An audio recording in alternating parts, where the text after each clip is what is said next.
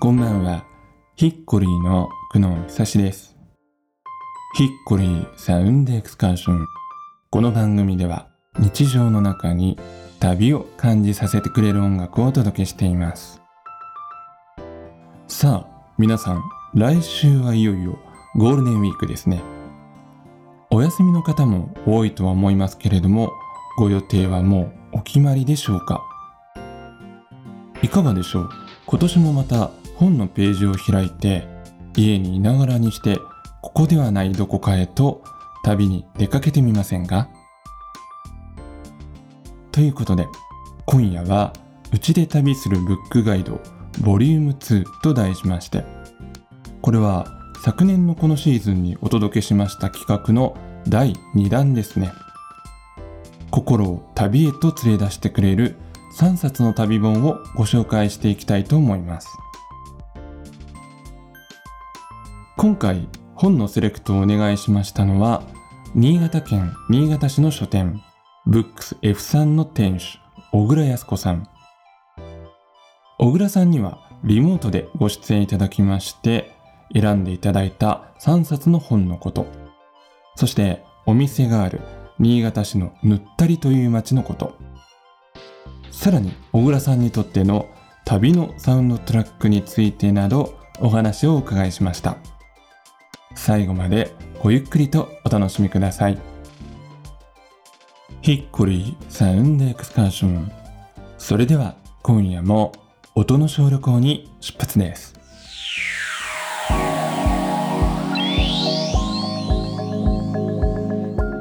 え小倉さんこんばんはこんばんは。よろしくお願いします。はい、よろしくお願いいたします。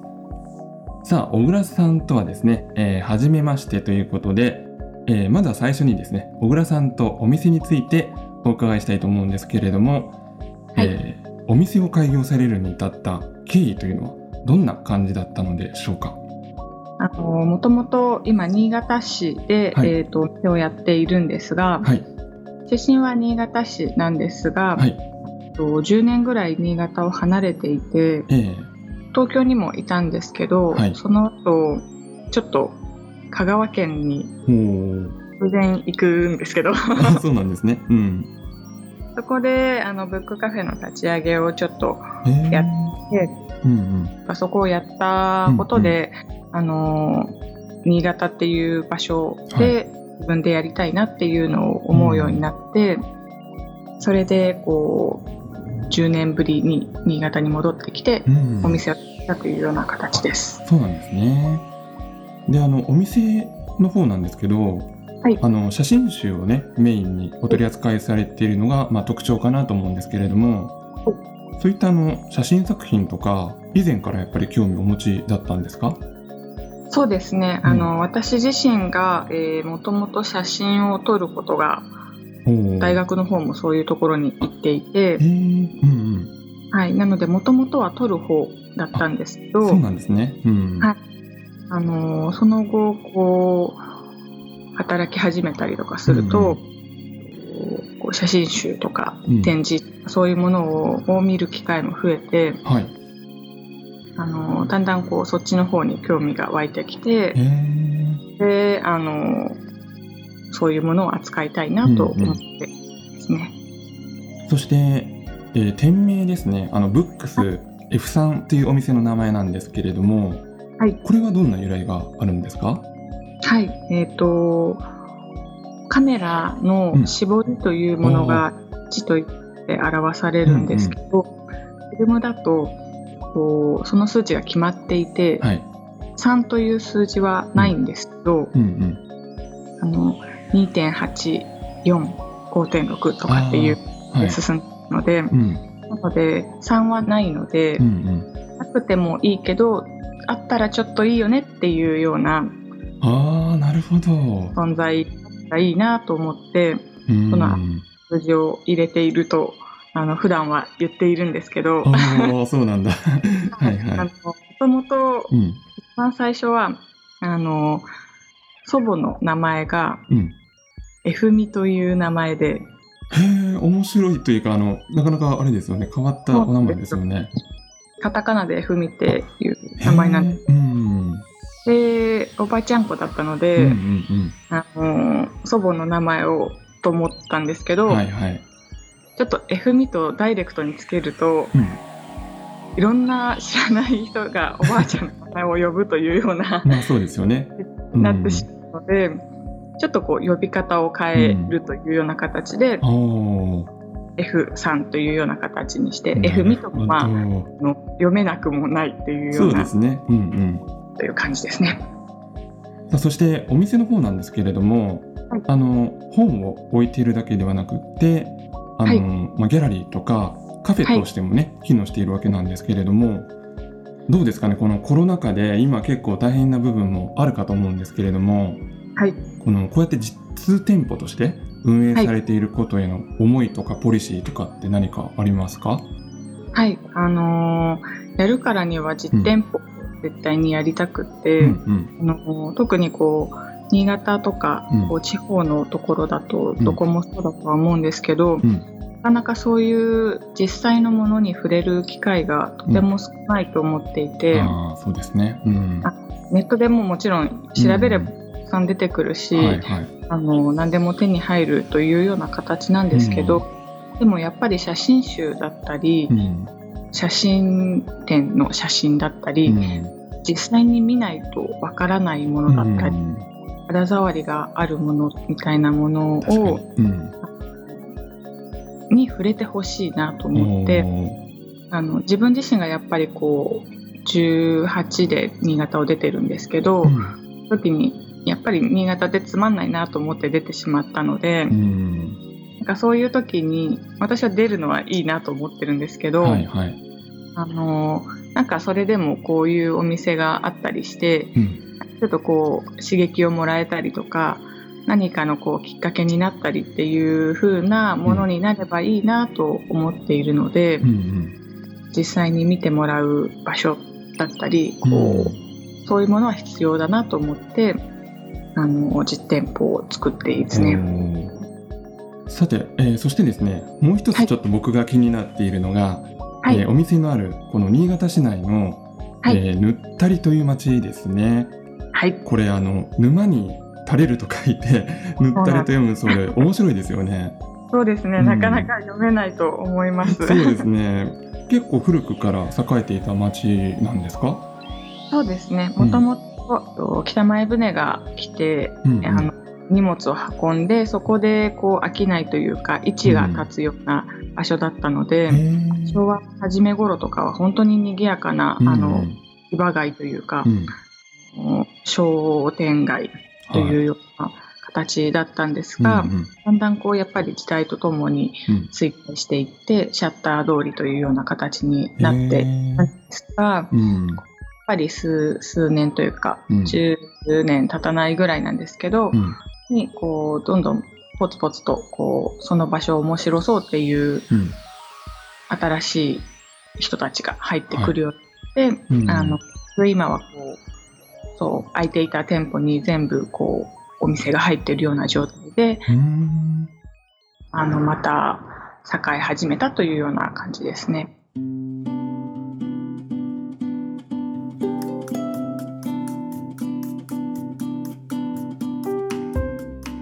さあここからの時間はですね「えーうちで旅するブックガイド」と題しまして家にいながらにして、えー旅の空気を感じられるような本を3冊小倉さんにご紹介いただきたいと思います、えーそれでは小倉さんまず最初の本のご紹介をお願いいたします。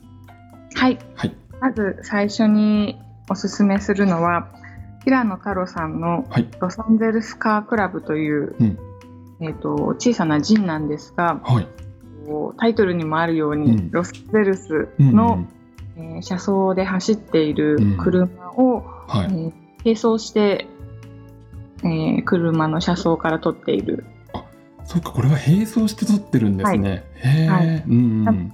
こう背景のうん。道はちょっとこう流れているような感じなんです。ううんが、こう一緒に止まっているような感じうんそうでですよね。うん。あの進んでいくようなものなんですけど、なのでこう写真集としてはこう淡々とうん。車が1ページ1枚というような形で紹介されているんですけど、はい。あのロサンゼルスのカラッとした空気というか、うんあのちょっとこうやっぱり違う国に来たぞというような感じのうん感とその車のうん。何とも言えない感じというか、うんあのかっこいい車もあるし、そうですこうされたというか、うん。うんうん。味わい深いものもあったりとか、うん。そういうものが本当にこう異国の雰囲気とともにうん。あのでこれぞこうアメリカというような感じの、あのー写真集になっているので、ちうん。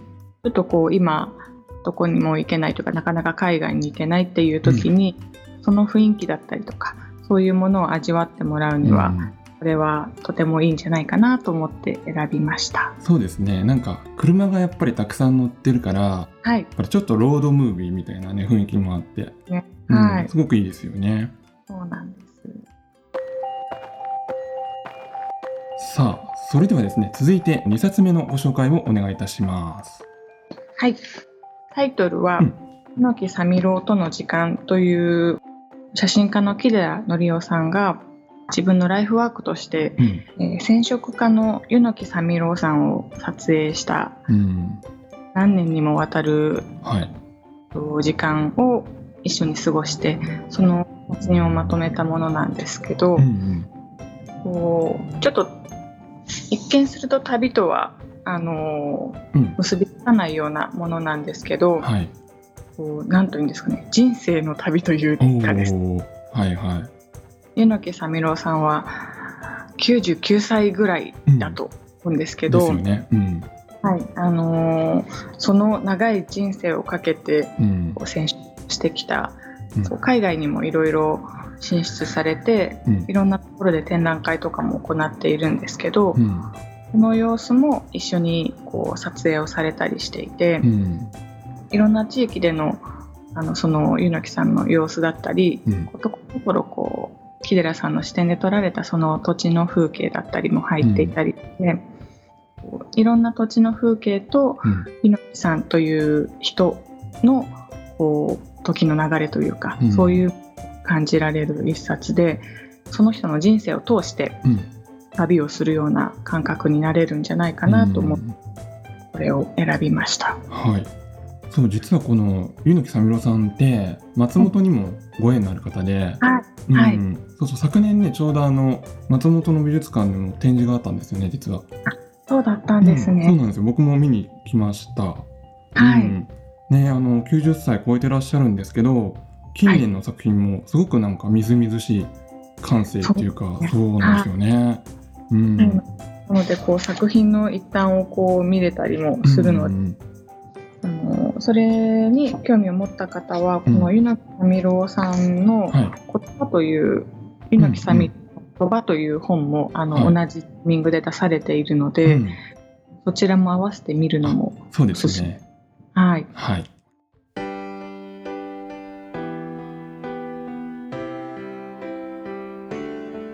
さて、えーそれではですね、続いて3冊目のご紹介をお願いいたします。はいはい。寺井明子さんの「10年後共に会いに」という本です。はい。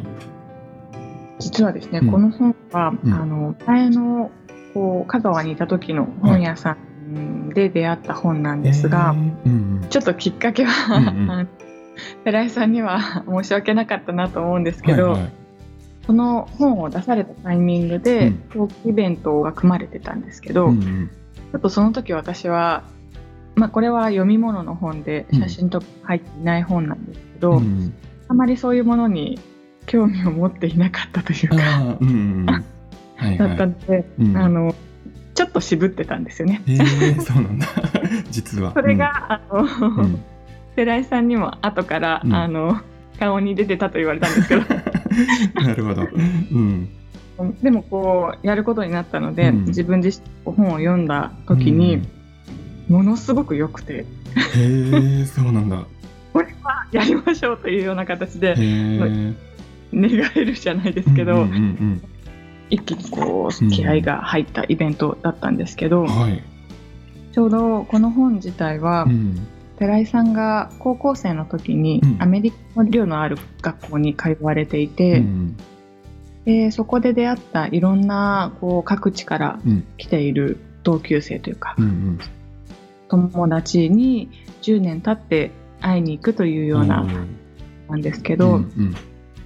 あのちょうどその本を読んだ時が私自身うん。その哲さんが旅に出た時期というかうん。ちょうど同じ20代後半のタイミングで手にしたのもあって、うん。あのすごくこう共感する部分が多くて、うん。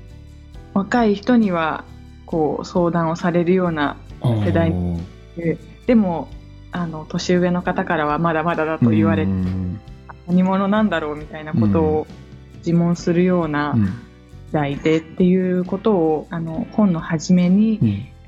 それをちょっとだけ書かれていて、うん。そこでぐっと心をつかまれてしまって、うん。読み進めていくと、うんいろんな各地にいるこう同級生とうん。10年前とはまた違ったうん。と環境だったり置かれてる立場だったり、うん。その中での新しいこう苦悩だったり、うん悩みだったりこうそういうものを一緒にこう話していくっていうような本なんですけど、なんかこうどこか声の大きい人というか、うんあの著名な方が話すそれではなくって本当に自分の同級生と喋っているようなというか、うん。あの自分自身もそのこう場所に一緒にいるような感覚で読めるものだったので、うん。共感できてなんていうんですかね。あの宗教だったりあのうん。土地のこうデモというかあの改革の時期にこう自分も居合わせてしまったりとか、こいろんなこうままならないことみたいなものを経験しながらこう進んでいくっていう姿にとても共感できる部分がすごく多かったので、うん。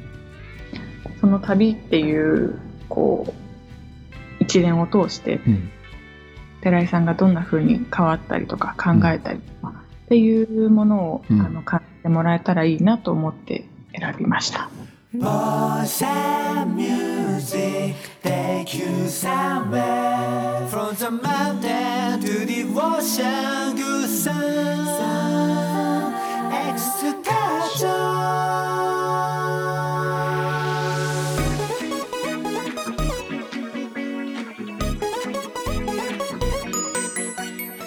さあ、ということでですね、えーこの番組ではですね、えー毎回、えーゲストの方に旅のサウンドトラックということで、1曲選曲をお願いしています。さあ、どの曲にしましょうか？はい、はい。えっと、ん嵐のハピネスをお願いしたいと思っています。いやー、小倉さんの推しが来ましたね。うん。あの、はいちょっと説明するとですね、はい。あのこのラジオに出させていただくきっかけにもなった、はい。あの窓を開けるというう小さなエッセイ集があるんですが、はい。にあの久能さんも私も、うんうんえー文章を寄稿させていただいていてはい。実はそこの短いエッセイにですね。う、ん。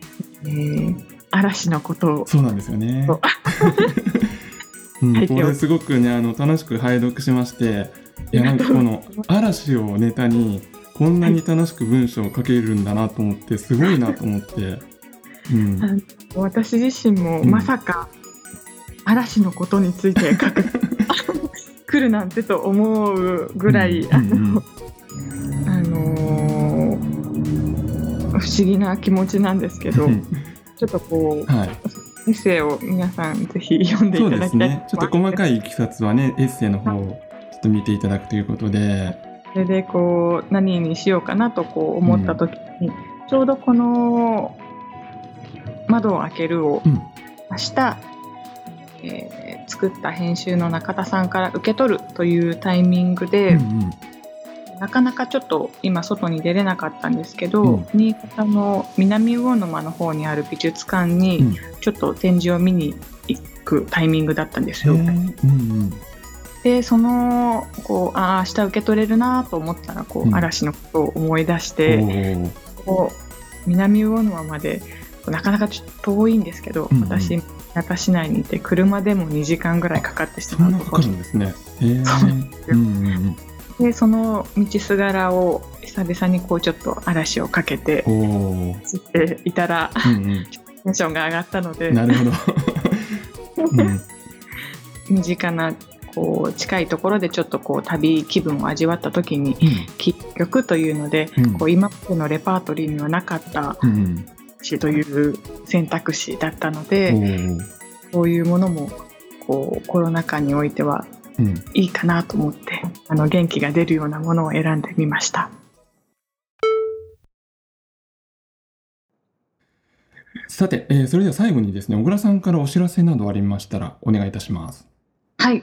えっ、と、今月7月の29日から、えーちょっとこんな状況なのでどうなるかなんですけど、うん写真展を一つ開催するようにしていて、はいえー新潟県出身のうん五條茂雄さんという写真家さんなんですが、はいその方の写真展をうん。4月の29日から6月の2日まで開催することになりました。おお。ちょっとこの方はもう亡くなられている方なんですが、うんそれゆえこう少しあの興味を持ってくださっている方も多くて、うん私自身あのこの方の展示をやるっていうのが一つの夢でもあったので、うんうん。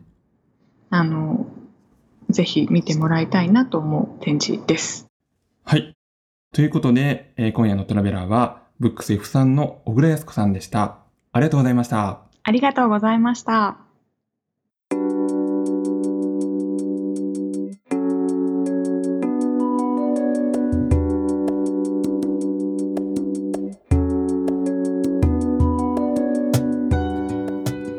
してまいりました。ヒッコリーサウンドエクスカーション。お別れの時間となりました。さあ今夜は新潟県新潟市の書店ブックス F さんの店主小倉康子さんと回線をつないでうちで旅するブックガイドをテーマにおしゃべりをさせていただきました。あのお話の中にもねありましたけれども今回小倉さんにご出演いただくきっかけとなりましたのはエッセイ集「窓を開ける」の同じ号に、えー僕も小倉さんも共に寄稿をさせていただいたというところからだったんですけれども実はねつながりはそれだけではなくてあのこの番組で新潟といえばですね、えー鈴木聡トリオなんですけれども「窓を開ける」が刊行された結構すぐくらいのタイミングであの友人である僕が寄稿しているからということで、えー鈴木聡トリオの鈴木さんと青木さんがですね練習の合間にブックス F さんさんの実店舗へ窓を開けるをわざわざ買いに行ってくださったんですよね。でそこで小倉さんと楽しくお話をされたそうで、まあ、そこからあれよあれよという間にですね今夜のオンエアと至ることになりました。いや鈴木聡トリオの皆さんも今回ね本当にありがとうございました。まああの人脈って言葉はね僕はちょっと苦手なんですけれどもでもこういう自然につながるべくしてつながっていく感じっていうのはなんだかいいですよね。あの坂道にボールを置いてそれを軽くポンと押してあげるだけであとはもう勝手にボールが転がっていくようにですね今夜小倉さんがお話ししてくださった言葉やご紹介してくださった旅本が皆さんの肩をほんの少しでも押すことができていたら嬉しいなと思っています。